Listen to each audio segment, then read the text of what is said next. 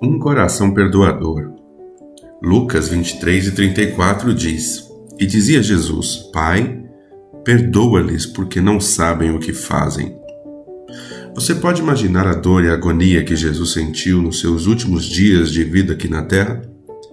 Para qualquer homem, a experiência de ser traído, abandonado, julgado e condenado injustamente é marcante. Todavia, Jesus nos deixa um exemplo extraordinário do poder do perdão. Enquanto as pessoas estavam lhe fazendo mal, ele falava com o Pai pedindo que os perdoasse. Perdoar muitas vezes é a tarefa mais difícil que temos a cumprir em nossas vidas. Confiamos nossos corações, recursos e tempo a pessoas e nossa expectativa não é correspondida. Infelizmente, o ser humano decepciona, trai, mente, rouba e fere seu semelhante.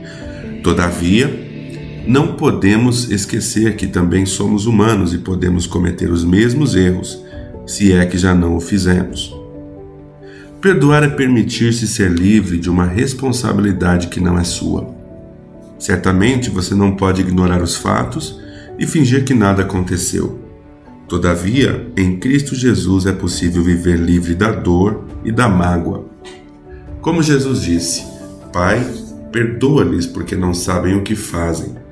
Nem todas as pessoas que te ferem têm noção clara do que estão fazendo.